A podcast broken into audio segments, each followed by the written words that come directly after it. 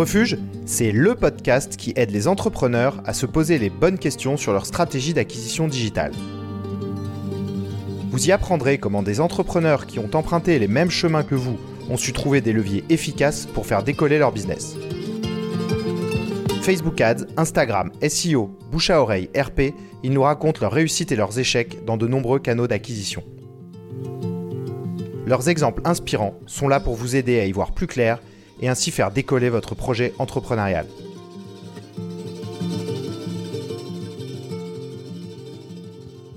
Aujourd'hui, je reçois Guillaume Blanchet, le fondateur de NaoFood. Guillaume a relevé le défi incroyable de créer localement une alternative aux géants de la livraison à domicile, Uber Eats ou Deliveroo. Sans même avoir une appli mobile et avec un choix de restaurants très sélectif, NaoFood a réussi le pari fou d'attirer des milliers de consommateurs nantais après le premier confinement. Dans cet épisode, Guillaume nous parle de vélo, de sa mascotte Scrat ou encore du meilleur kebab de Nantes avec une grande authenticité. Il offre ainsi un immense contre-pied à ce que vous aurez l'habitude d'entendre dans les podcasts marketing pour nous raconter comment NaoFood a su marquer les esprits. Bonjour à tous. Bonjour Guillaume. Salut. Salut Mathieu. Euh, alors aujourd'hui, je suis ravi d'accueillir euh, un entrepreneur de l'économie sociale et solidaire euh, qui a lancé à Nantes une alternative aux géants de la distribution que sont Deliveroo et Uber Eats. donc Guillaume, je te laisse te présenter dans un premier temps. Yes, yes, merci. Euh, bah, Guillaume, Guillaume Blanchet, donc fondateur gérant de NeoFood, qui maintenant a trois ans. Hein. Et puis bah, voilà, je suis nantais depuis sept ans. 7 ans et puis bah, j'ai du mal à me à me dire que je pourrais aller ailleurs que qu'ici hein donc je m'y plais je m'y plais bien euh, tu peux parler un petit peu du projet de, de Now Food dans quel contexte tu l'as lancé? Euh, quel projet c'est?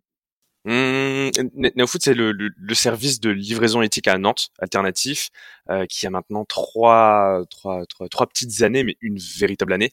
Euh, donc c'est encore, c'est encore tout bébé, tout jeune et tout récent. Euh, c'est arrivé dans un, pour, pour, répondre dans un contexte, j'étais coursier à vélo pendant un an et demi, donc dans les plateformes que tu as citées précédemment. Donc on les connaît que trop bien, hein, on va pas les, en reparler encore euh, avec leurs jolis petits noms. Mais c'est hum, voilà, j'ai kiffé en fait, j'ai vraiment adoré ce métier. Euh, on racontera peut-être plus tard qu'est-ce que j'ai pu faire avant. Et cette passion, bah, je l'ai développée avec d'autres collègues. Et à un moment donné, bah, je me plaisais tellement dans cette dans cette livraison que entre restaurant, coursier et client, bah, il y avait une énergie. Je m'entendais vraiment très bien avec tout ce tout ce milieu. Et on s'est dit, mais autour d'une table un soir, on s'est dit, mais mince, il y a, y a, plus rien qui va en fait. Il y a des dérives dans tous les sens. Il y a des abus. Il y a un manque de respect aussi, euh, de reconnaissance. Et tout le monde est perdant.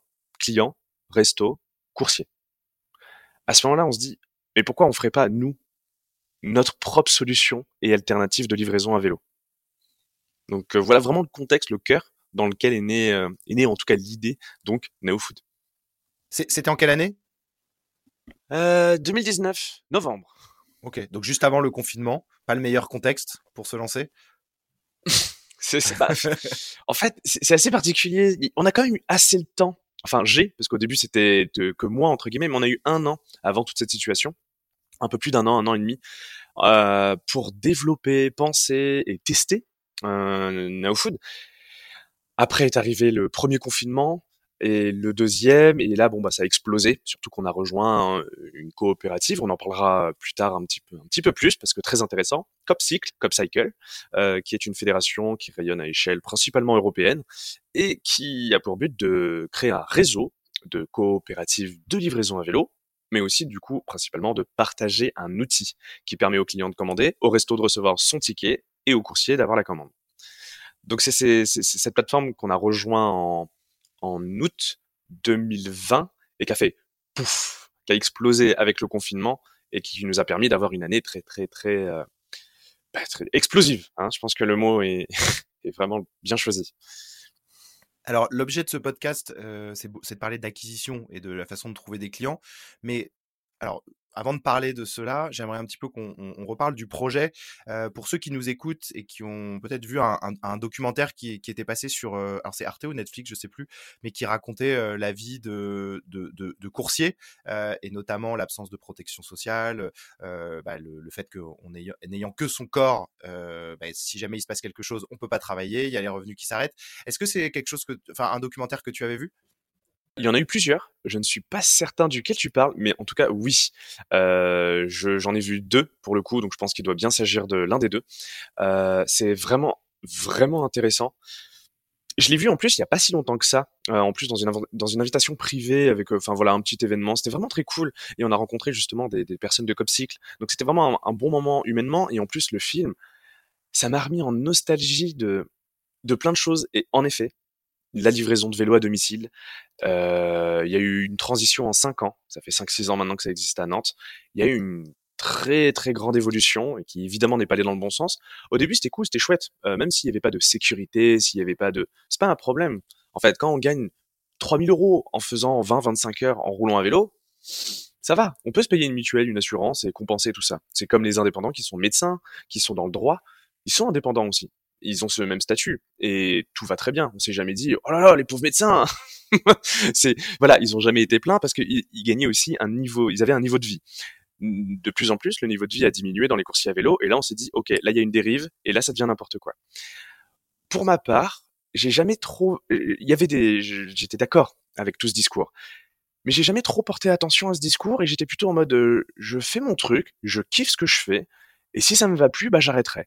Et à un moment donné où ça m'allait plus, bah c'était pour faire Now Food, donc de créer une alternative.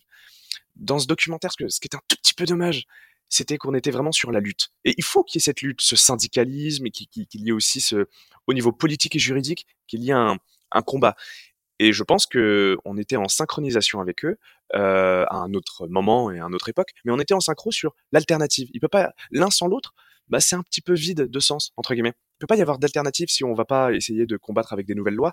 Et juste combattre avec des nouvelles lois en termes politiques ou juridiques, s'il n'y a pas d'alternative concrète pour dire voilà ce qui peut exister, c'est un manquement pour moi. Donc voilà. Donc euh, pour ma part, je suis d'accord, je valide, c'est trop cool euh, ce type de documentaire, mais c'est aussi bien de montrer qu'il y a des alternatives.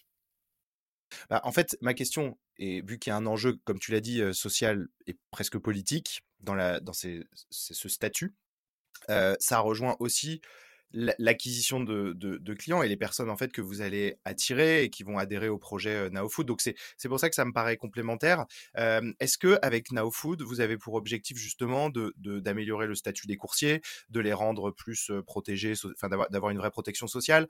Comment vous vous répondez à cette dimension bah, voilà sociale? C'est vraiment un gros sujet et d'ailleurs c'est assez compliqué parce que à partir du moment où nous étions une alternative, que patati patata, les gens se sont dit, eh, ils sont salariés, c'est trop bien. Non, on est une alternative au service euh, de livraison, mais pour le coup, on emploie aussi le même statut. On a tous décidé ensemble, coopérateurs du coup, parce qu'aujourd'hui on est une asso, mais on est tout comme des coopérateurs dans une scope, on décide aussi ensemble et on s'est dit, mais non, en fait, on va pas se salarier, on va mettre en danger au début de notre activité l'entreprise parce qu'on n'est pas sûr de comment ça va se passer. On ne sait pas de quoi demain est fait, on peut pas salarier. On mettrait en péril la boîte, et si on met en péril la boîte, bah on met en péril notre activité et notre métier. Aucun intérêt. On s'est dit, on reste auto-entrepreneur et on investit dans Food. Ça a été du coup les 15 premiers coursiers, donc tous mes collègues d'aujourd'hui, qui ont validé et qui ont même proposé euh, du coup ce, ce système. Euh, moi, j'étais aussi d'accord, évidemment, hein, parce qu'on on savait bien que le salariat, ça pouvait, dans les débuts, être très fragilisant pour l'entreprise. Ensuite arrive le salariat, le, finalement. Donc euh, ça, c'était euh, c'était le, le, point un petit peu fort, c'est euh, NeoFood commence à salarier. Alors il y en a qui, c'est un peu, c'est un peu, c'est un peu parfois bête parce que il y a des clients qui nous disaient, et c'est dans l'acquisition clientèle, euh, en tout cas un, un, point très fort, et même pour les restaurants et tous nos partenaires, les gens pensaient qu'on était tous salariés. Et du coup, très naturellement, il y a eu un espèce, une espèce de diffusion. Et on s'est dit, mince, euh, c'est pas la réalité. Et les gens venaient à nous remercier lors des livraisons. Euh, franchement, bravo, c'est cool que vous soyez tous salariés. Et il y avait des auto-entrepreneurs qui travaillaient euh, donc, euh, avec NeoFood, non pas pour, mais avec NeoFood et qui disaient, euh, oui, ça, ça dépend. Ils savaient parfois pas trop comment répondre. On s'est fait surprendre par cette mode. Aujourd'hui, on a des salariés. On est 11 salariés et on va en avoir un petit peu plus là pour cet hiver qui, va arriver. Et on est 60 coursiers en tout. il faut bien imaginer que la proportion d'auto-entrepreneurs est bien au-dessus. L'auto-entrepreneur, on décide de nos conditions. Nous sommes coursiers, on a fait une boîte de coursiers avec des coursiers pour des coursiers. L'auto-entrepreneuriat, c'est un avantage, mais il ne faut pas qu'il soit durable dans le temps, sinon ça devient un abus au niveau juridique.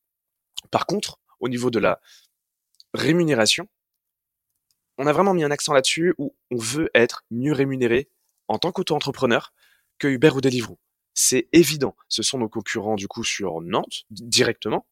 Et on s'est dit non, stop. Il faut qu'on ait nous notre tarification qui soit honorable, juste et équitable. Donc on a décidé ensemble de faire quelque chose de supérieur. Donc c'est un équilibre à créer entre les auto-entrepreneurs et les salariés, parce que si on donne trop d'avantages à l'auto-entrepreneur, bah, les membres de l'équipe ne veulent pas se salarier. Sauf que nous, c'est notre but. Donc c'est assez compliqué. C'est pas évident à gérer le salariat et l'auto-entrepreneuriat dans une même entreprise. Alors, l'intérêt aussi de, de, de Now Food, c'est aussi de partir du constat que les restaurateurs ne sont pas non plus hyper ravis de passer par les plateformes qu'on a citées jusqu'à présent. Non, non, je pense qu'on peut, on peut être, enfin, nous en tout cas de notre expérience et de nos relations qui sont non pas prestataires de services, mais qui sont bien partenaires. Donc on est vraiment dans une relation euh, parfois même amicale avec nos restaurants. On, a pu prendre une température là-dessus. Évidemment, ils sont, toujours plus plus, ravis de travailler avec nous, de faire plus de commandes avec nous, c'est évident. Par contre, au niveau technique, euh, avec l'application, avec l'organisation multimédia, euh, la tablette, l'imprimante et toutes les fonctionnalités, bah, les multinationales, elles nous dépassent un petit peu. Donc il y a un confort. Et ceux qui ont l'habitude de travailler dans ce confort avec les multinationales, bah parfois avec nous, c'est un peu plus, ça demande un peu plus de, de voilà, de d'efforts, de réflexes et pour bien travailler avec nous. Et, parfois, il y en a qui sont un peu embêtés et ils préfèrent les, les plateformes. Mais sinon, au niveau éthique, évidemment, ils préfèrent des coursiers qui sont à vélo. Quand il y a une commande, il y a des dons qui vont être faits à une association du coin, locale et nantaise. Il va aussi y avoir le fait que on prenne 24% hors taxe et non pas une moyenne de 28, 30, 32% euh, pour les pour les multinationales. Donc voilà, on a on a certains éléments quand même qui font que évidemment euh, les restaurants sont des alliés assez naturels. Ce sont vraiment des partenaires. Pour moi, ce ne sont pas des clients, même si comptablement, mon comptable les appelle des clients. Moi, je lui dis non, c'est pas des clients. Si, non. Bon, voilà, c'est compliqué, mais en tout cas, on vit un, partenariat qui va un peu plus loin que la moyenne, je pense. Alors justement, vous, on en avait parlé un petit peu euh, avant pour préparer cet épisode, mais vous, l'acquisition, elle peut relever de trois euh, domaines. En fait, il y a euh, la partie coursier, les restaurants et les clients tu m'as quand même assez bien expliqué que la partie coursier et restaurant n'était pas difficile et se faisait naturellement. Est-ce que tu peux revenir un petit peu là-dessus? L'attractivité naturelle d'une entreprise, c'est quelque chose qui est assez... C'est difficile à comprendre, en fait. Je pense que c'est que quand on teste, qu'on fait des choses, qu'on peut le découvrir. On peut difficilement le deviner. Parce qu'en fait, chaque entreprise a une énergie. Euh, cette énergie, je suis bien placé pour comprendre d'où elle vient et comment elle se véhicule, parce que bah une entreprise quand elle est jeune, elle dépend de son euh, fondateur, gérant, créateur, et donc naturellement de moi. Et, je comprends que du coup, il y a une relation très intime. Et mon énergie, c'est l'énergie de NeoFood. J'en ai plus d'énergie, NeoFood n'en a plus, en tout cas beaucoup. C'est assez, assez dangereux et en même temps c'est assez intrigant de comprendre ça. Et quand on comprend ça, on se rend compte après que bah, cette énergie spécifique à chacun, elle va être différente dans un contexte économique. Et, c'est incroyable, mais les coursiers, ont, avec No Food, parce qu'on met des peluches, on met un poète-poète, on a le smile, on a une couleur aussi qui est le orange, entre le rouge et le jaune, le soleil, l'énergie. On, a vraiment une image qui, se dégage, une énergie, et qui attire énormément euh, les coursiers, en tout cas, et les restaurants, de façon de façon vraiment simple et naturelle, en dehors du cadre un petit peu économique classique, du marketing, de la communication. On n'a pas besoin de faire tout ça avec les restaurants ou les coursiers. On n'a jamais fait une campagne de, de, de, de, recrutement, que ce soit pour le coursier ou pour le restaurant. On n'a que juste eu à regarder notre boîte mail et à dire, OK, il y a des demandes, on va les traiter. C'est quand même un luxe assez, assez fou. Euh, donc de ce côté-là, pour, euh, pour vraiment être dans la précision, c'est l'énergie de l'entreprise qui crée son attractivité. Ouais, c'est assez intéressant.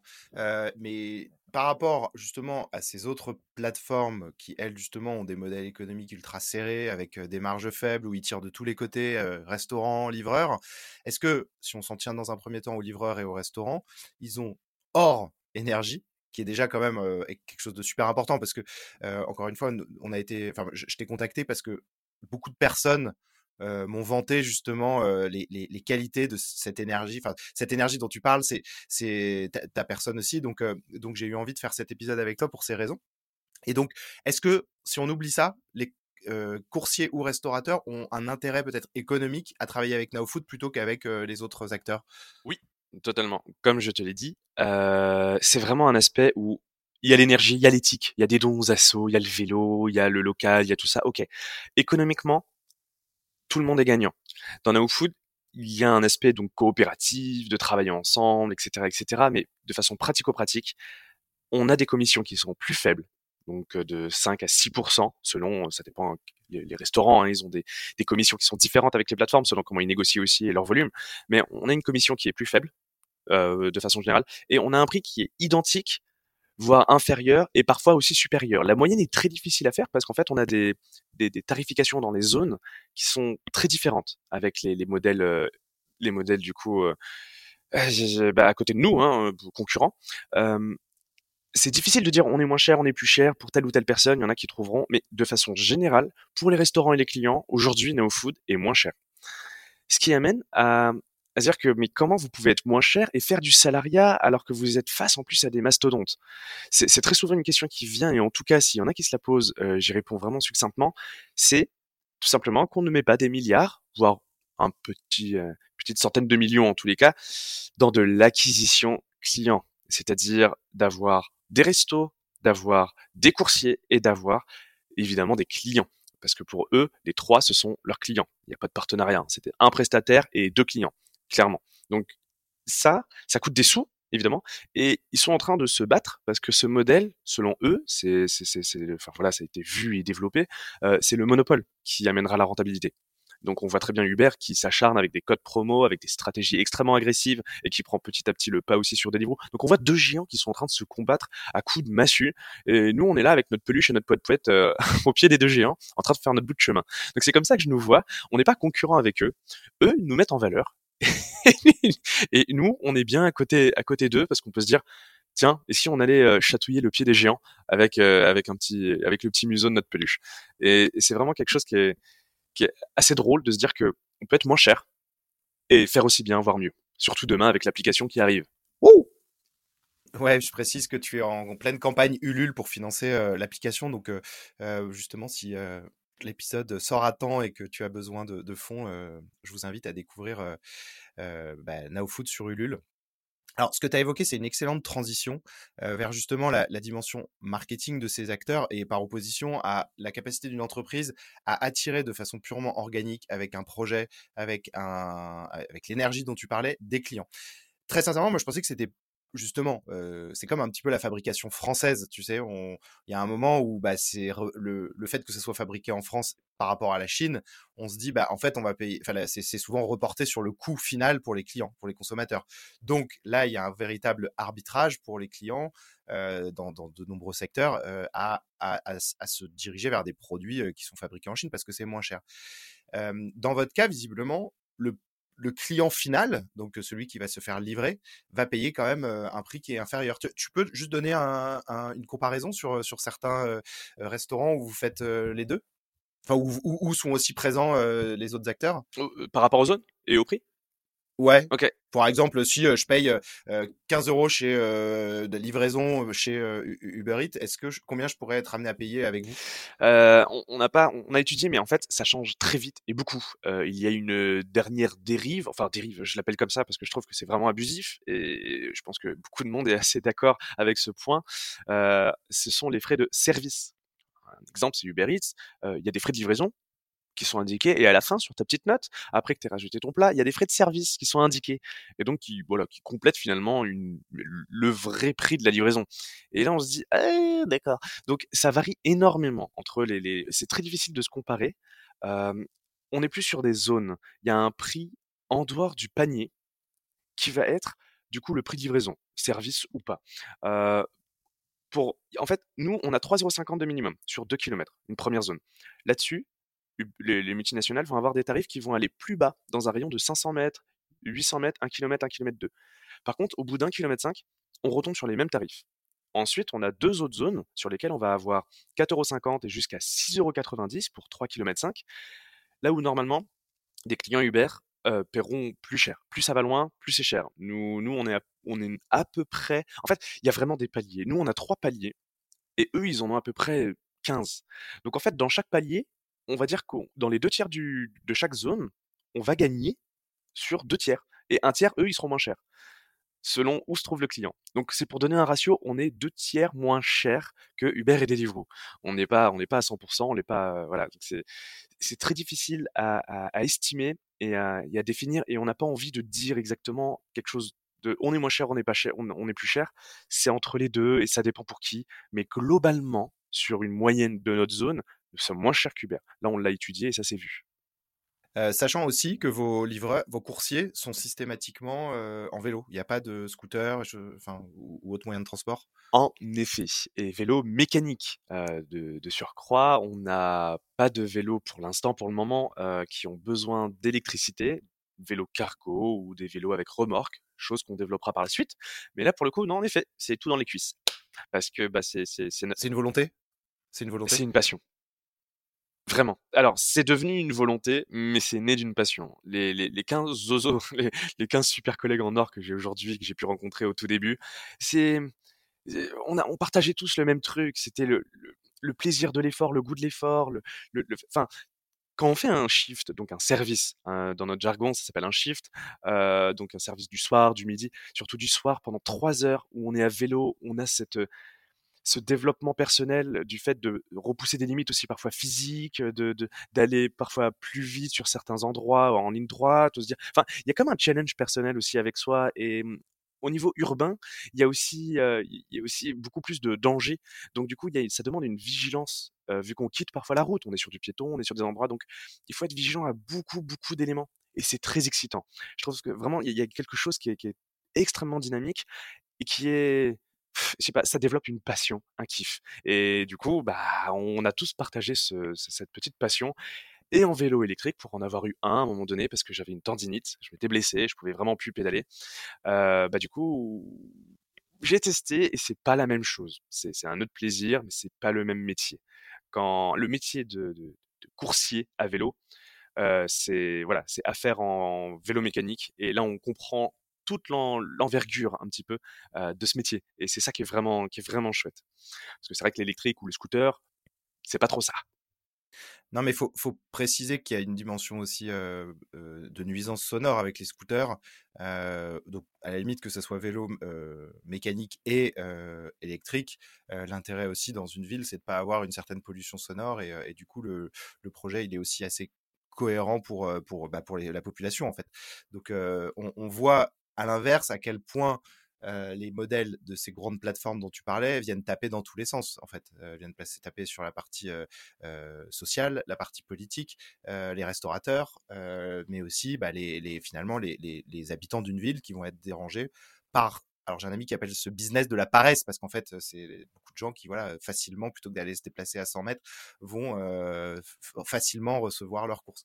Donc je trouve ça assez intéressant. Je voudrais juste préciser une chose en tant que personne qui a déjà utilisé et loué un appartement sur Airbnb et qui en loue aussi quand je pars en week-end ou, en vacances, ces plateformes qui ont à un moment donné des situations, des positions dominantes, bah, les prix aussi, ils finissent par les augmenter. Donc ces business qu'on appelle de winner takes all. Donc, imaginons que demain, ça soit Uber Eats qui domine le marché, qui ait tué Deliveroo.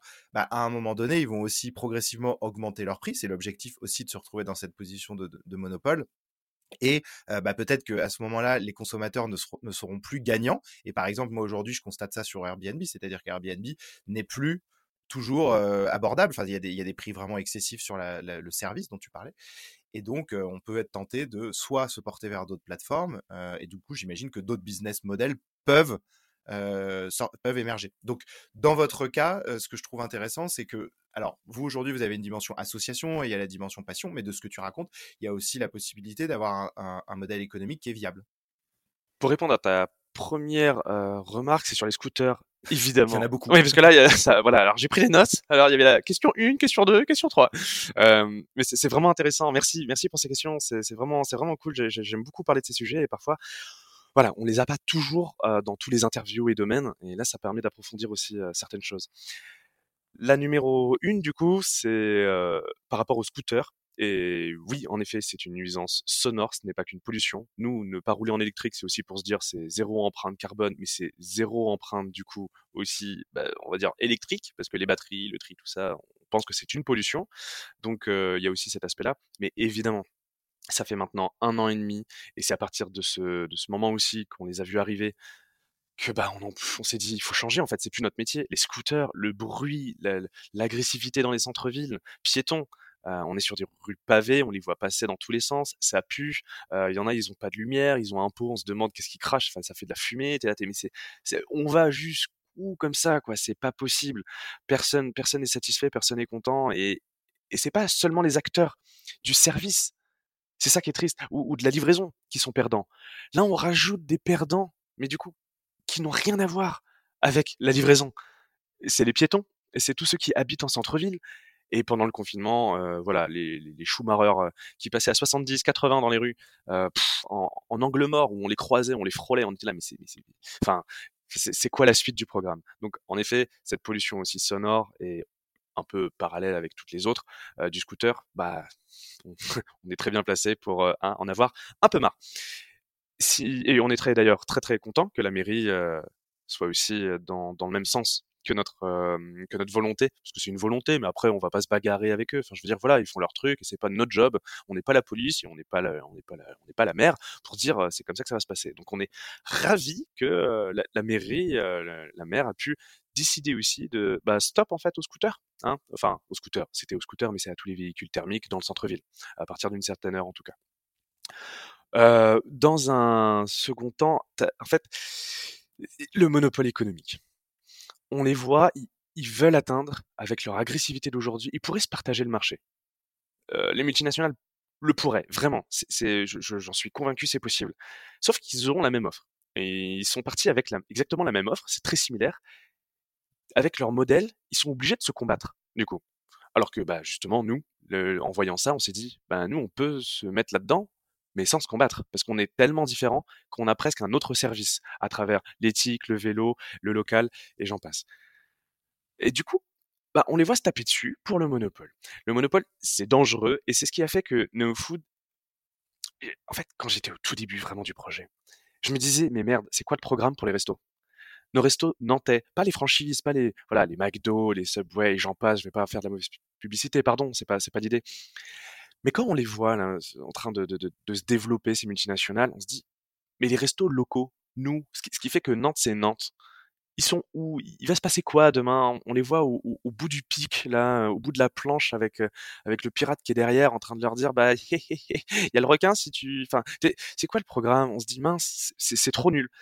On a envie de le protéger, le protéger d'un monopole et de créer une alternative pour ceux qui peuvent pas fonctionner éthiquement et en termes de fonctionnement aussi, avec les plateformes. Donc on s'est dit, NeoFood doit intervenir maintenant pour les protéger face à un monopole futur. C'est l'une des premières idées par rapport au restaurant pour que NeoFood vraiment existe. C'était un de nos arguments. Quand tu parles aujourd'hui de, prix euh, par rapport à ces, à ces monopoles qui du coup vont imposer, je je sais pas. C'est compliqué, j'ai du mal à imaginer ça parce que pour moi le futur est dans le local c'est autour de nous que l'avenir se trouvera. C'est pas, c'est pas dans les, dans les gens qui font des choses à des milliers de kilomètres de nous.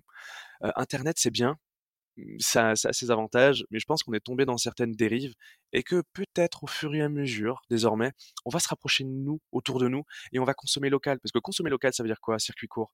Ça veut dire que si j'achète Now Food au lieu d'acheter une autre plateforme multinationale, bah 100% de l'argent chez Now Food va aller du coup sur du local, sur un salarié local qui est peut-être mon voisin ou peut-être qui est mon voisin mais qui va consommer dans ma boulangerie demain et qui va du coup pouvoir créer de la valeur ajoutée.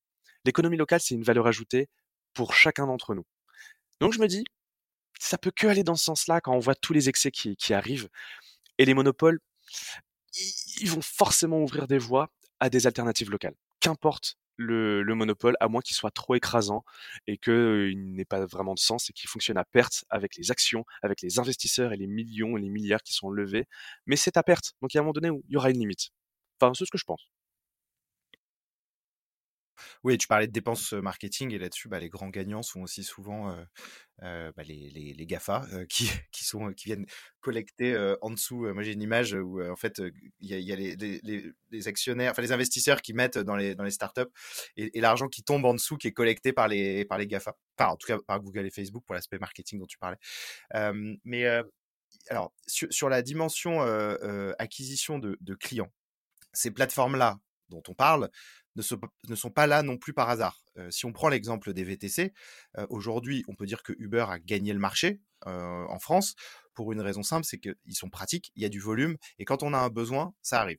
Je transpose à la livraison. Si aujourd'hui, j'ai deux options, je peux aller sur NowFood, recevoir ma livraison, peut-être moins cher, peut-être avec des produits locaux, ce dont on a envie. Mais peut-être que si, à un moment donné, un vendredi soir, je me dis allez, je veux des sushis. Et en fait, peut-être que euh, j'aurais pas la possibilité pour une raison X ou Y de commander sur NowFood. Et en fait, les services justement les plus gros vont pouvoir eux répondre à la logique de praticité. Et du coup, euh, parce qu'ils sont gros, parce qu'ils ont de la puissance et tout. Donc, à un moment donné, pour le consommateur, il y a aussi un vrai choix qui est de s'absteindre à la réflexion de la praticité le côté complet de ces plateformes et le fait qu'elles soient voilà, multinationales, bah, elles ont aussi des services qui sont ultra efficaces. Donc, tu veux te connecter à l'appli, il y aura pas souvent des bugs. tu veux quelqu'un pour te livrer en 3 minutes au lieu de 25, c'est possible. tu vois, donc, concrètement, quand tu es un consommateur et que tu veux, te faire livrer, bah, tu arrives, il est 9h, bah, tu te dis, bon, bah, moi, j'ai pas envie de bouffer à 10h30 ou à 11h. j'ai envie d'avoir plusieurs choix. tu vois, et du coup, comment NowFood se positionne par rapport à ces par rapport à cette réflexion-là? En fait, on a une position où on est à l'écoute du besoin. On n'est pas là pour créer le besoin et le stimuler. C'est plutôt comme ça qu'on se positionne. Si on a vraiment une position dans cette, euh, dans cette situation au réflexe, aux besoins des clients, à leurs demandes, à leur finalement quotidien et à leur confort, parce que c'est ça, on est un service aussi, donc euh, on répond à aussi une, zone de confort du, client. je pense que c'est vraiment ça notre axe. On est à l'écoute. On est là pour comprendre, adapter et ajuster notre service pour qu'il soit adapté. C'est, on le co-construit avec le client, euh, comme avec le resto et avec le coursier évidemment, hein, qui, qui, d'autres partenaires d'ailleurs, on en a mmh, parfois un peu trop. On se dit mais jusqu'où peut aller le partenariat à échelle locale? C'est assez dingue. C'est vraiment tellement bien par moment de, de se rendre compte qu'on est entouré dans un écosystème. Mais pour revenir à ça, je sais pas si vraiment on, on a une, une forme de, de, d'acquisition euh, de, de, stratégie autour des, clients, de leurs besoins pour répondre. C'est vraiment une écoute. On a des messages, on a des mails, on a des demandes des clients, on les prend en compte et on les traite, euh, souvent en équipe d'ailleurs. Tiens, euh, c'est le cinquième client, le sixième qui nous parle de ça. Euh, qu'est-ce que vous en pensez? C'est vrai que c'est pas bête, on pourrait faire ça. On va demander aux développeurs pour la prochaine application de mettre ça en place. On demande au dev, il me dit ouais c'est possible, ça sera pas trop long. Bim, c'est parti. C'est arrivé plein de fois qu'on arrive à ce type de, raisonnement et de fonctionnement pour répondre euh, à, ces, à, ces, besoins, à, ces, à cette zone de confort aussi. Est-ce que ça répond à ta question? Ouais, ouais, non, mais je pense que je, je vois ta réponse euh, dans le sens où euh, si euh, on prend un panel de clients potentiels, vous, vous ne rentrez pas, vous n'allez pas toucher les personnes qui ont plutôt des besoins immédiats, peut-être qui n'ont pas cette réflexion locale et éthique, mais vous, vous, vous, êtes sur un, un, autre panel. Alors justement, pour parler de ça, je pense que ça serait intéressant que tu racontes ce qui s'est passé pendant le confinement, parce que j'ai lu dans des articles que bah, à partir du premier confinement, je crois, c'est ça, vous avez eu une explosion du nombre de commandes, c'est ça? Oui, le terme explosion est très très juste. En effet, on est passé en 5 mois de 300 commandes au mois à 6000. Autant dire, c'est un, voilà, on multiplie par beaucoup.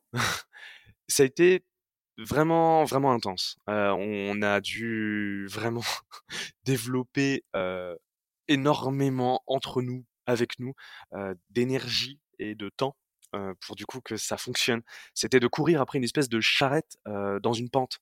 Je sais pas si, je sais pas s'il y a l'image. Il fallait absolument rattraper cette charrette en fait, parce que sinon le, le, enfin bon bref c'était le bazar quoi. Donc c'était vraiment compliqué comme situation, mais ça a été très formateur, ça a été hyper intense et, et vraiment vraiment jouissif parce qu'on était là, on se disait waouh pendant un an, voilà, on, on gambadait un petit peu dans le pré avec quelques commandes, on en avait peut-être 500 dans l'année, donc autant dire vraiment pas beaucoup. Et là, on rejoint Copcycle. Le, le, le, deuxième confinement arrive, et autant le premier confinement, on l'a passé un peu comme tout le monde, à faire notre prière, à dévaliser le PQ, les pâtes dans les supermarchés, et à se dire, euh, je commande mon kit de survie sur Amazon et je fais une prière avec plusieurs dieux, je deviens polythéiste, histoire de vraiment être sûr du truc. Je, je, pense, c'était la stratégie de beaucoup de monde. On n'a pas été différent là-dedans, hein, donc voilà. Sauf qu'on a dépensé un petit bout de temps à essayer de, excuse-moi, là, à essayer de penser à Now Food, à demain, qu'est-ce qu'on fait, comment on le fait? Et là, il y a, on a du temps. Pendant tout le premier confinement, on a été tous les trois sur, sur en visio à se dire ok qu'est-ce qu'on fait? Comment on peut? Patati patata et on travaillait notre stratégie notre notre image comment on pouvait aider les autres donc on a fait voilà des, des petits du bénévolat aussi euh, et du caritatif pour distribuer des masques pour récolter des tissus pour les redistribuer. Donc on a essayé de, de montrer qui on était aux gens. Non on n'est pas juste un service de livraison on est plus que ça. Nous sommes des Nantais et on veut faire autrement. Et c'est passé par là. Donc voilà. Le deuxième confinement là clairement les gens se sont dit, ok, bon, il y en a, y en a eu un, deuxième, un premier, je veux dire là c'est le deuxième, il y en aura peut-être un troisième. On va pas me la faire. Euh, j'ai plus très peur. La peur était pas là et les restaurants sont restés ouverts. Là, les clients étaient chaud patate pour commander et ça a explosé. Donc ça a fait du septembre, ça a augmenté, mais octobre du coup, euh, mi-octobre, je crois que c'était le deuxième confinement, novembre surtout, là on était en plein dedans, ça a démarré c'était la folie. Vraiment, c'était, ça a explosé et ça a continué jusqu'en avril où on a atteint 6000, 6200 commandes au mois. Alors qu'avant, on était habitué à un petit ratio de 300 commandes au mois en septembre. Donc c'est vrai que ça a été très, très, très intense. Beaucoup de restaurants sont venus vers nous en mode, OK, le premier confinement, on pensait que ça allait être juste un, on est enfermé et après on ouvre et basta. Non, il y en a un deuxième. Mince. Et si ça continue encore plus? Et s'il y en a un troisième? Il nous faut une alternative. Il nous faut de la livraison. Je veux pas travailler avec les plateformes. Boom, no food. C'était la réponse. Donc on a eu énormément de demandes à traiter. Hein. Évidemment, on a essayé de faire vraiment au mieux et de négliger personne dans nos réponses. Et on avait évidemment aussi des coursiers, beaucoup de coursiers, parce qu'ils disaient bah, c'est cool d'être enfermé, mais si je pouvais travailler dehors, eh, trop bien La bonne idée. Donc beaucoup sont venus aussi vers nous et les clients ont fait de même et on a été ravis de cette expérience. On s'est dit waouh, ça donne du sens à tout ce qu'on fait tout ce qu'on fait, en fait, il y a un objectif derrière. Y a, c'est palpable maintenant. On est concret. On n'est pas juste dans l'imaginaire bisounours en train d'imaginer un monde idéal. Non, les clients sont là pour nous dire oui, on veut des dons aux assos, oui, on veut du salariat, du vélo et de l'éthique et du local. Waouh Là, ça a donné une énergie. je l'ai encore. Hein. Je pense que ça m'en a donné pour deux ans et ça a été une année vraiment incroyable, fatigante, j'ai approché par certaines semaines 90 heures semaine. Euh, c'est pas pour voilà me, me, la péter, mais en fait quand on n'a pas l'impression de travailler, quand notre travail c'est pas un travail mais un plaisir, jusqu'où on peut aller, bah à peu près. Ouais, tu peux charger. à beaucoup d'heures. Mais non, mais que, que, que, les restaurateurs et les, et les coursiers pendant cette période-là se soient précipités vers vous, ça je peux le comprendre. Par contre, qu'est-ce qui s'est passé côté client? Mmh, Beaucoup de partenaires sont venus vers, sont, sont venus pardon vers nous. Big City Life, sortie à Nantes, on a eu des réseaux, des médias, beaucoup de médias sont venus vers nous, jusqu'au jusqu'à Le Monde, hein, qui nous a d'ailleurs fait une petite coquille. Euh, je les remercie encore parce qu'on en rigole et c'était vraiment trop trop chouette. Non, c'était vrai en plus. C'était un super moment. C'était pas No Food, ça s'est transformé en, en, autre chose. Voilà, j'en parlerai pas. Pardon, je sais pas pourquoi j'y arrive là-dessus. euh, trop de spontanéité parfois. Tu la spontanéité euh, Ah allez si, je le mets. No Food. Voilà, c'est tout, c'est tout pour moi. Merci et c'était génial. Mais bon, on s'en fout. En tout cas, beaucoup de médias ont parlé de nous et c'était vraiment un gros, un immense merci à eux parce que ça nous a permis d'être mis un petit peu en lumière. Eux, c'est ce qu'ils souhaitaient évidemment. Mais nous, ça nous a vraiment mais, apporté une visibilité et waouh, ça a été dingue. À ce moment-là, quand tous les réseaux locaux, médias et presse ont parlé de nous, ça n'a pas arrêté. Ça a fait un scale up. Donc, pardon pour le terme en anglais, ça a vraiment fait un, effet boule de neige qui a permis de bah, d'exister en fait. Et c'est là où les clients ont, eh, il y a au trop cool. Moi, je suis dans mon canapé, je suis confiné. Dans tous les cas, je vais essayer. Ça, la zone de confort s'ouvrait finalement à tester une alternative parce qu'on avait le temps et du coup le, bah les soirées hein, pour tester un nouveau service de livraison. Donc tout était opportun pour que on teste NoFood. Donc je pense que c'est là où les, les, les, les clients sont arrivés et surtout les restaurants. C'est eux qui ont parlé, qui ont diffusé NoFood autour d'eux et qui ont été nos premiers émetteurs. Il y a des diffuseurs, il y a des émetteurs dans une entreprise et autour de l'énergie, de, du concept et de l'entreprise, de l'image. Les restaurants euh, ont été nos premiers émetteurs et ont diffusé euh, ensuite et on, sont devenus très vite diffuseurs de Now Food. Surtout parce que Now Food, ils sont plutôt sympas et pendant le confinement, il y avait des histoires d'aide un peu bancales et on a voulu soutenir nos restaurants. On a diminué à 15% euh, au mois de novembre notre commission et on l'a diminué au minimum, donc c'était 2 euros, un truc vraiment, on perdait, on perdait des sous, euh, mais c'était pas grave, on voulait soutenir nos restaurants et donner du sens. Le consommateur, oui, faire des dons assos c'est cool, mais soutiens ton restaurant en commandant Neo Food, il en a besoin aujourd'hui. Si demain tu veux toujours commander chez lui ou surtout le retrouver en direct pour prendre à emporter ou sur place, commande aujourd'hui, il en a besoin. Neo Food l'aidera plus que les autres multinationales. On est local, on est les alliés des restos.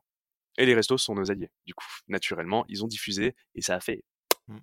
Mais j'en reviens à la, réflexion sur la praticité. Il y a un moment aussi où voilà, tu, tu, tu, peux, je sais pas, par exemple, vous n'avez pas d'application mobile.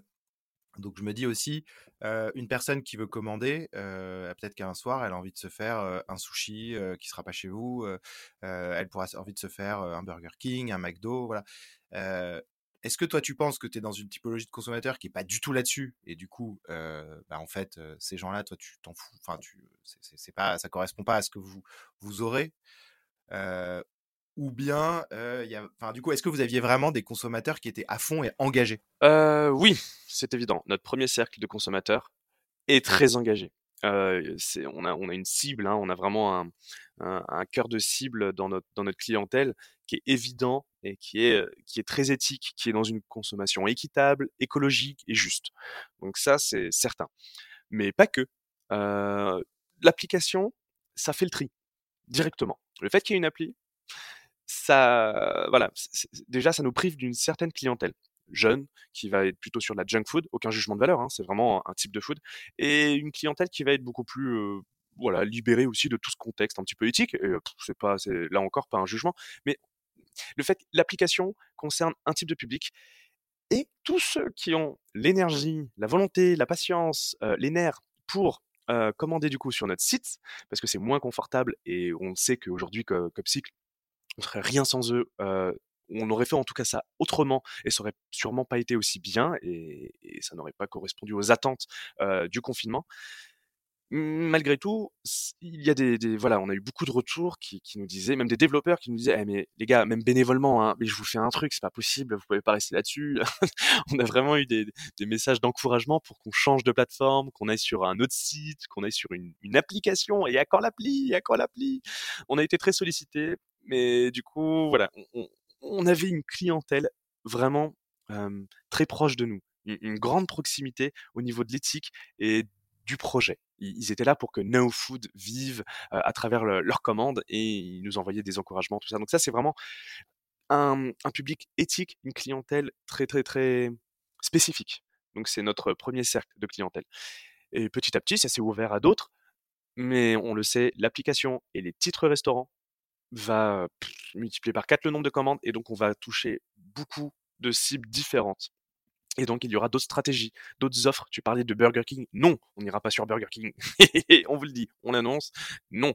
Mais on pourra peut-être aller sur quelque chose où, bah tiens, on va se rapprocher de ça. On va aller sur un, un, local, un gars qui fait des trucs cool et qui sont bons, mais qui s'approche aussi d'une offre un petit peu plus junk food, mais qui fait toujours les choses bien. On a Istanbul Grill. Les gens nous disent, ah, pourquoi vous avez un kebab? Euh, Est-ce que tu l'as goûté? Non. Eh ben goûte-le. Après, tu me diras ce que t'en penses.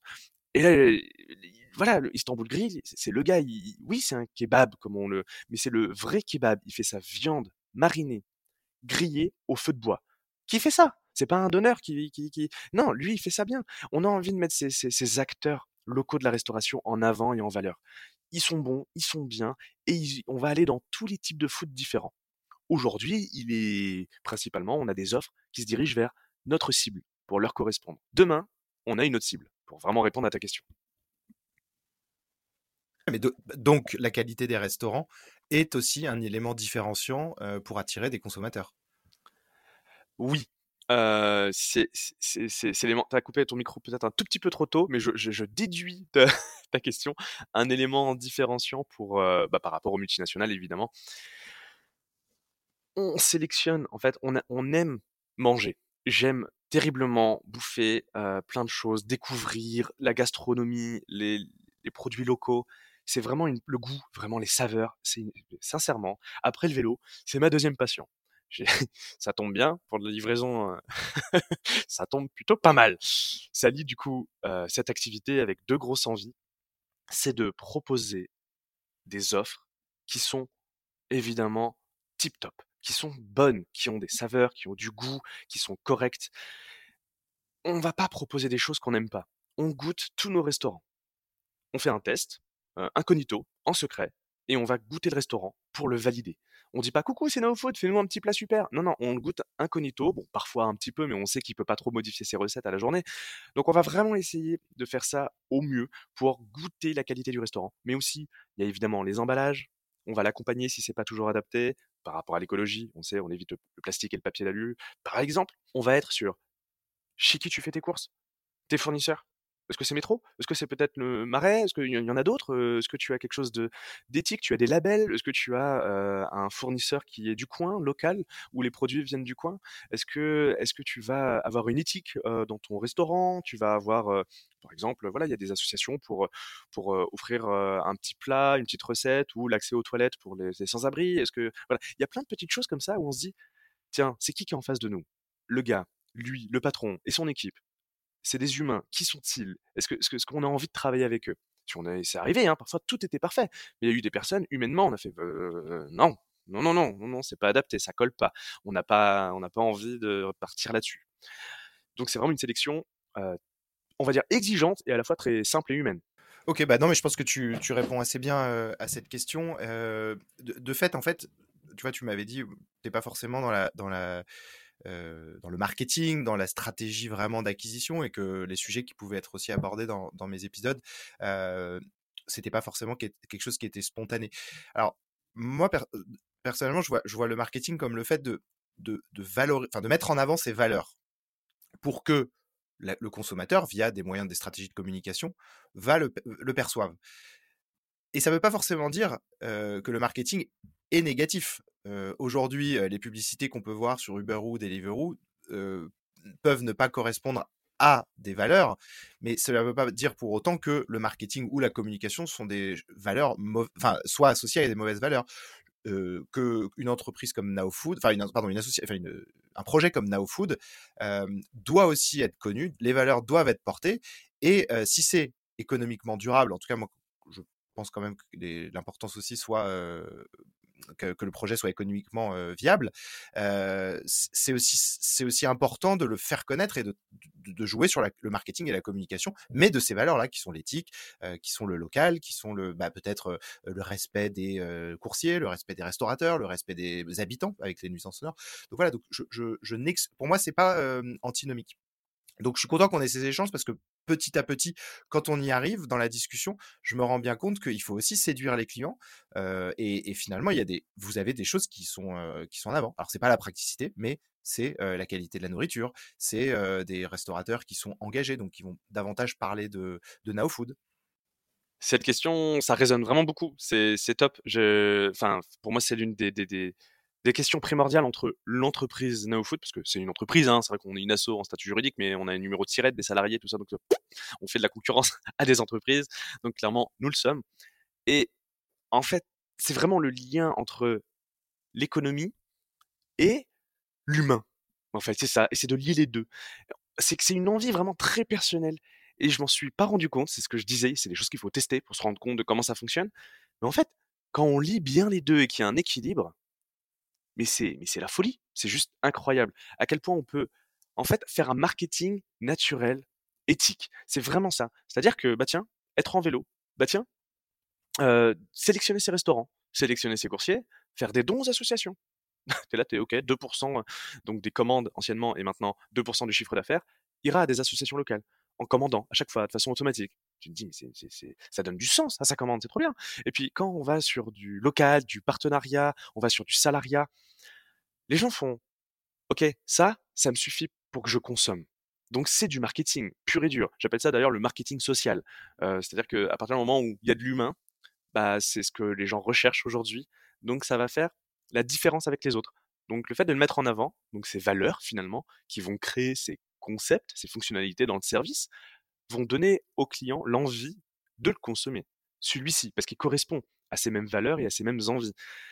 Donc en fait, on a juste, et là je le redis, été à l'écoute des gens, des Nantais, depuis ça fait 5-6 ans que je suis là, je comprends aussi l'esprit, l'éthique qui peut résonner dans la ville. Et moi j'avais mes petites envies et je suis là pour donner du sens, pour que ma vie soit, mon énergie, mon travail soit utile aux autres à la plus grande échelle possible. Aider mon voisin à réparer son, vélo, c'est cool. Mais je me dis, mince, est-ce que je pourrais pas aider mieux, plus et autrement? Donc c'est vraiment ça, cette nature qui a pu se libérer dans Now Food. Et je me dis, ben, c'est trop facile. C'est-à-dire que moi, je fais un truc qui me fait kiffer, et en fait, ça fait kiffer les autres. Et pouf, ça fait du marketing. Donc oui, je suis d'accord de mettre en avant ces valeurs. Bah en fait, ça s'appelle du marketing et de la communication après naturellement en la mettant sur les réseaux sociaux et en la déguisant un petit peu avec des peluches, des trucs chouettes. Et puis, c'est drôle de voir qu'en fait, les gens sont prêts et ont envie de faire autrement, de consommer autrement. Et, et c'est pas parce qu'il y a une multinationale que juste une petite envie locale, pouf, peut pas lui faire des petites chatouilles au tendon d'Achille. et comment s'opère le bouche à oreille? Euh, Je pense que c'est principalement les restaurants. Vraiment. Euh, le, le, bouche à oreille est fort à Nantes. il fonctionne très bien. Et je pense que Mmh, il y a les coursiers, le fait qu'ils en parlent à leur famille, qu'ils en parlent aussi à leurs amis, en soirée, qu'ils aillent à droite à gauche. ah tiens, t'as une peluche, no food. Le bouche à oreille, ça a très bien fonctionné parce que bah il y a Pepper Scrat derrière moi là, mais c'est Scrat. Euh, donc du coup c'est la mascotte, le, le, symbole, le collègue. Donc mon collègue depuis maintenant trois ans, hein, qui se trimballe à Nantes avec moi dans le sac à dos. et je me suis rendu compte quand je faisais du, des plateformes auparavant, avant NeoFood, que c'était l'un des meilleurs symboles de communication. Tout le monde connaissait Scrat, l'écureuil, mais personne connaissait Guillaume. Genre, Guillaume, non, c'est qui? C'est un coursier avec une peluche. Ah, Scrat et, du coup, je me suis dit, mais mince, c'est tellement chouette, c'est tellement cool, et, les gens, en fait, communiquent. C'est une espèce de virus. C'est un, un, virus un peu plus sympa que le précédent d'ailleurs. En termes d'actualité, on est quand même plus chouette, hein, je pense. Donc on est vraiment sur un, sur un petit virus qui, se, qui se passe très très facilement et qui est, qui est, assez, qui est, assez, qui est assez joyeux. Je pense que ça a été le, le fer de lance de, du bouche à oreille pour NeoFood. Et aujourd'hui, euh, aujourd'hui il est, il est tous, les, tous les coursiers le portent? Tous les coursiers portent leur peluche, leur compagnon, leur mascotte. C'est pas, c'est pas, tiens, il y a un symbole et tout le monde va le mettre. Non, non, non, non. Chacun met son, son collègue, son. En fait, à partir du moment où c'est du volontariat. On n'impose pas de mettre une peluche. Sinon, ça casse totalement le concept qui est derrière. Du développement personnel, de l'image qu'on peut, qu'on peut, qu'on peut développer à travers le regard des autres. C'est quand même, c'est quand même quelque chose d'assez personnel. Si on impose une peluche, où est la magie? Non, c'est ton collègue. C'est toi qui vas devenir aussi un, un, membre de l'équipe avec lui. Enfin, c'est, quelque chose d'assez intime. Et chacun choisit sa peluche choisit son affinité. oh, moi j'ai envie de mettre Croque-Mou, moi j'ai envie de mettre Garfield, moi j'ai envie de mettre. Et du coup, chacun met son petit Disney préféré, ou son animal, ou son petit truc. Et du coup, ça crée vraiment une dimension complètement tarée, hein, parce que derrière, on, on, abuse totalement dans, le, dans la dimension grâce à notre graphiste, Théo, Théo Allard, qui va du coup créer une, avec sa patte, qui est juste géniale, tout un univers. Vous pouvez aller le voir sur la campagne Ulule ou sur nos réseaux. Il y a un univers avec son design, sa création, et on remet les peluches on, un peu partout sur un autre style, et c'est génial, on s'éclate, et ça nous amuse beaucoup. Qu'est-ce que tu fais en, dans tes semaines que tu qualifierais de marketing? Euh, Je me balade avec une peluche dans le dos, numéro 1, mmh. euh, parce que c'en est clairement. euh, je pense que c'est de rire et sourire. Euh, c'est l'un des meilleurs marketing, je pense c'est l'énergie. C'est ce qui se diffuse, c'est ce qui est le plus contagieux, c'est ce qui s'attrape le plus vite. Et je pense que tout le monde est très sensible à l'énergie, à, au sourire, à l'amour, euh, au sens large évidemment. Euh, je dis pas qu'il fallait que je me reproduise avec mon écureuil sur une place publique hein, quand je parle d'amour, mais bien de, de, de, de, de quand on s'aime, on a de l'amour pour soi, on a une énergie et on développe aussi donc ce type de lien avec les autres très simple, naturel et sincère, authentique, pour moi, c'est de l'amour. Et quand on a cet amour et cette énergie, cette vie, pour moi, c'est l'un des meilleurs marketing, clairement, parce qu'il fédère, ça fédère énormément. Et les gens ont envie soit de rejoindre, soit d'acheter, soit de diffuser, quand ils ressentent cette énergie, cet engouement.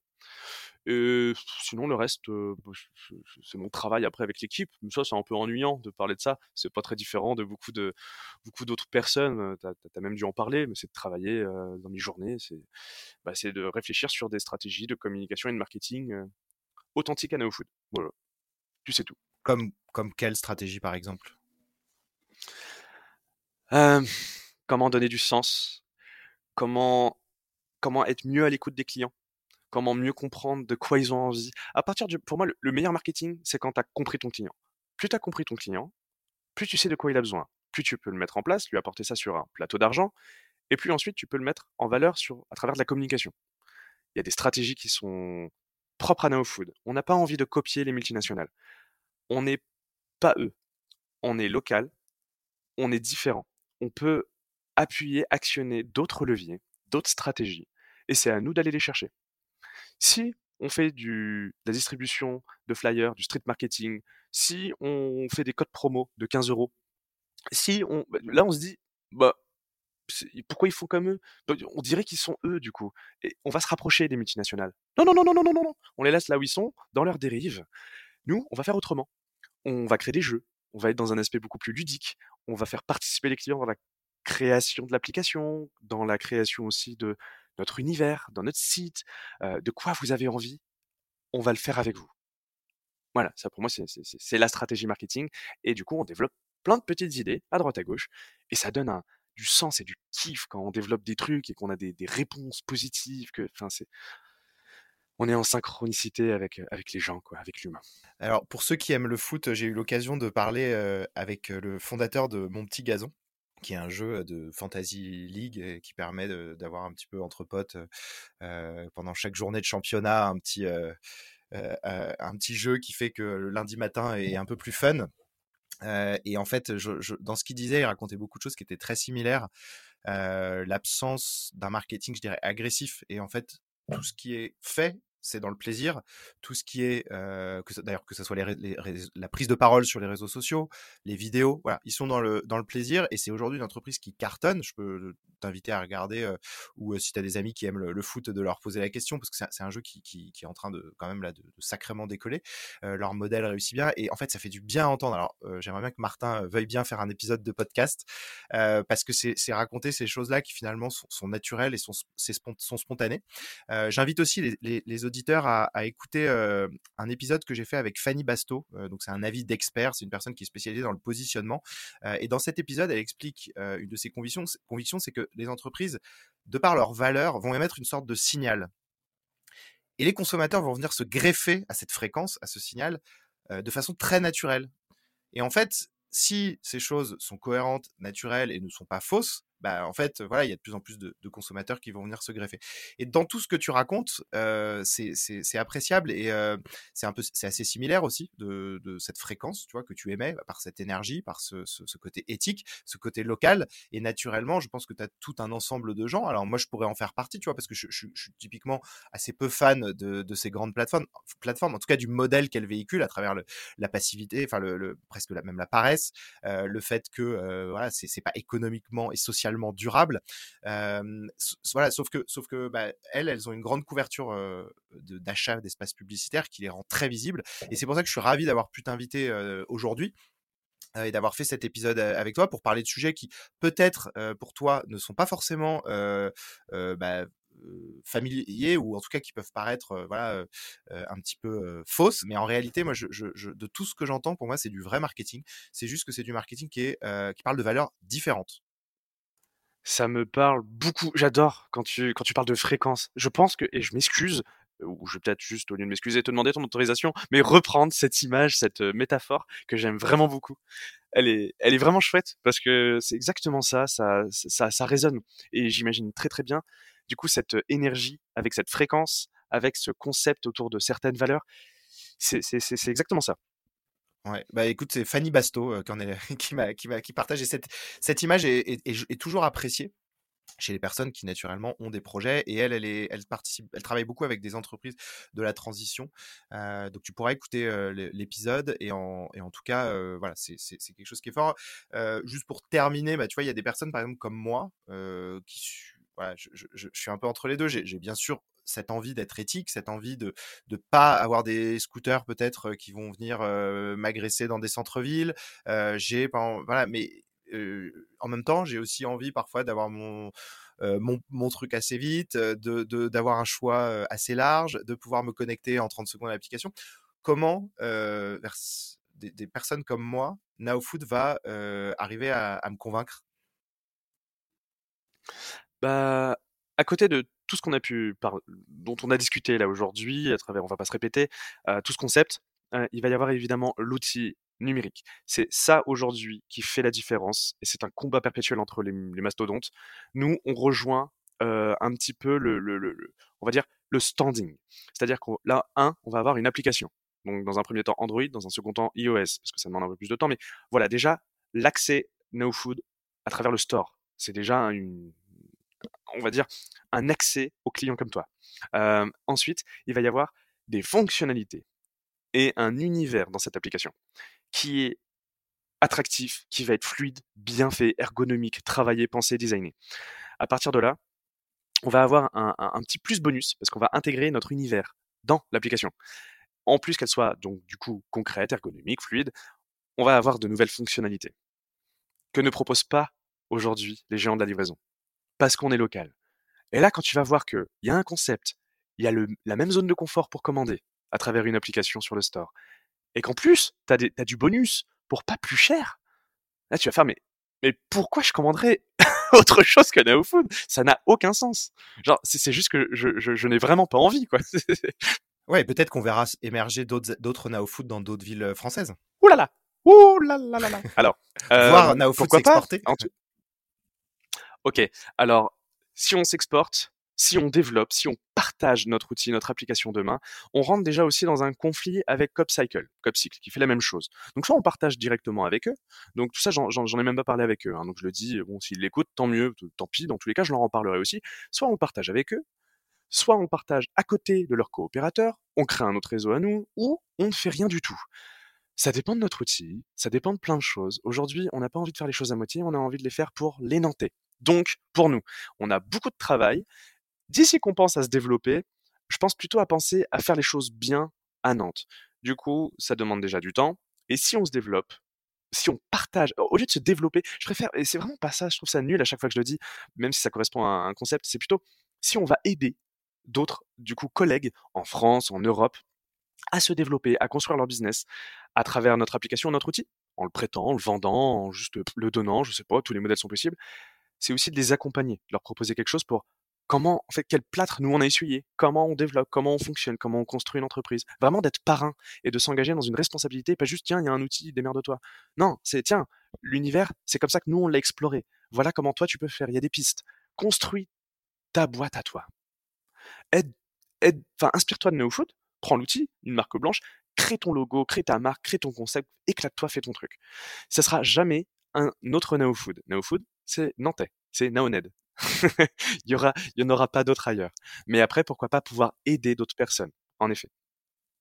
Ok, bah écoute Guillaume, merci pour tout, merci pour cet échange. Je suis ravi d'avoir pu inviter une personne qui propose bah, des, alternatives à des, solutions bah, qui, deviennent un peu incontournables, mais qui ne sont pas, on le sent bien, nécessairement éthiques et encore moins locales. Euh, donc écoute, je te, remercie sincèrement. Euh, je pense que d'un point de vue acquisition client, c'est aussi très intéressant de voir comment bah, en fait vous arrivez par ces valeurs à attirer autour de vous, à mobiliser à la fois des restaurateurs, des, coursiers et des clients.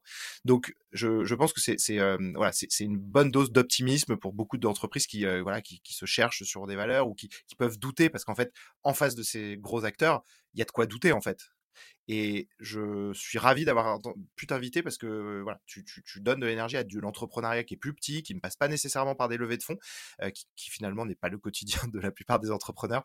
Donc euh, vraiment, merci beaucoup Guillaume. Merci à toi Mathieu, ça me fait vraiment plaisir ton retour et je me permets juste un tout petit bonus parce que là tu, me tu me donnes vraiment l'envie de partager ce tout petit truc. Tu le mets en bonus si tu veux dans le dans le dans le podcast. C'est vraiment euh, le projet c'est une envie. Ça commence par une envie. Cette envie, la seule limite, c'est soi.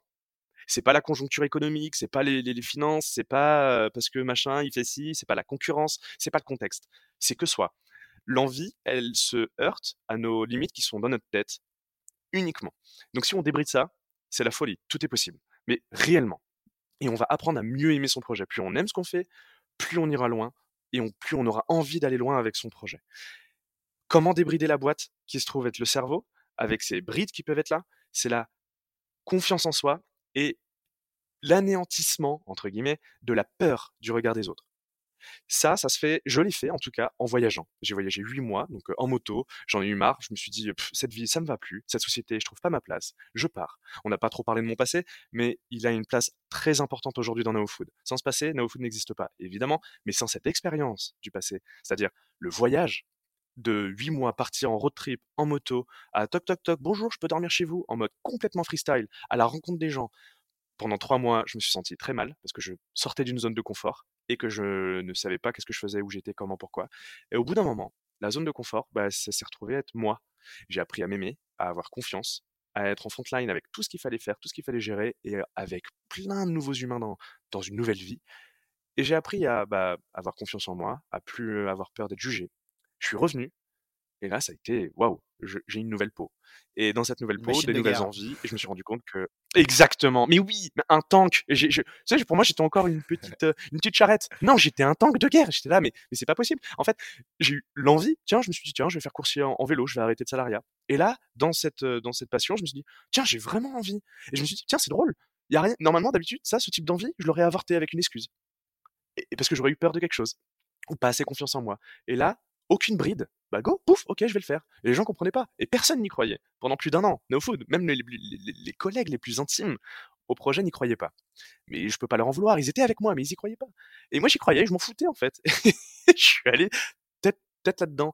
Et c'est là où je me suis dit, mais merde, ça aurait pu passer à côté à tellement de nombreuses petites, petites fois, petits moments de doute. Mais non, quand tu doutes pas, quand tu as confiance et quand tu kiffes, quand tu t'aimes toi et quand tu aimes ton projet, il y a zéro limite, il y a zéro bride et tout est possible.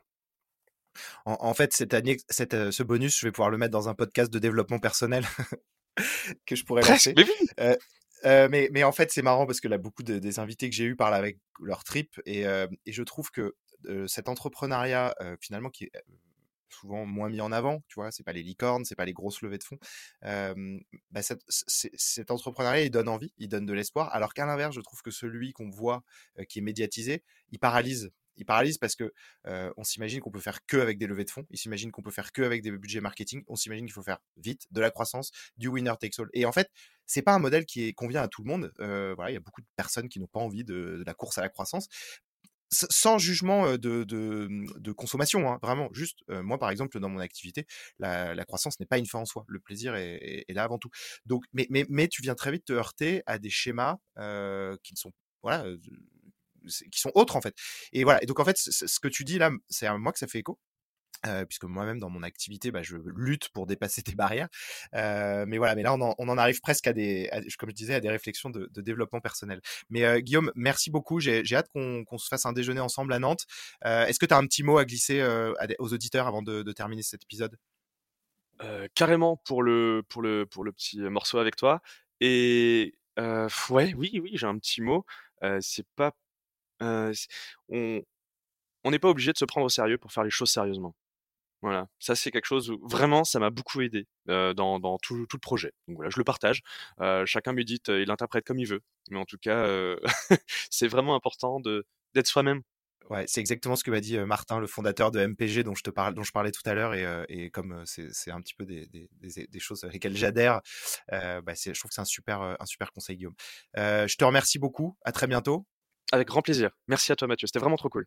Et merci à tous d'avoir écouté cet épisode. Bonne fin de journée. Ciao.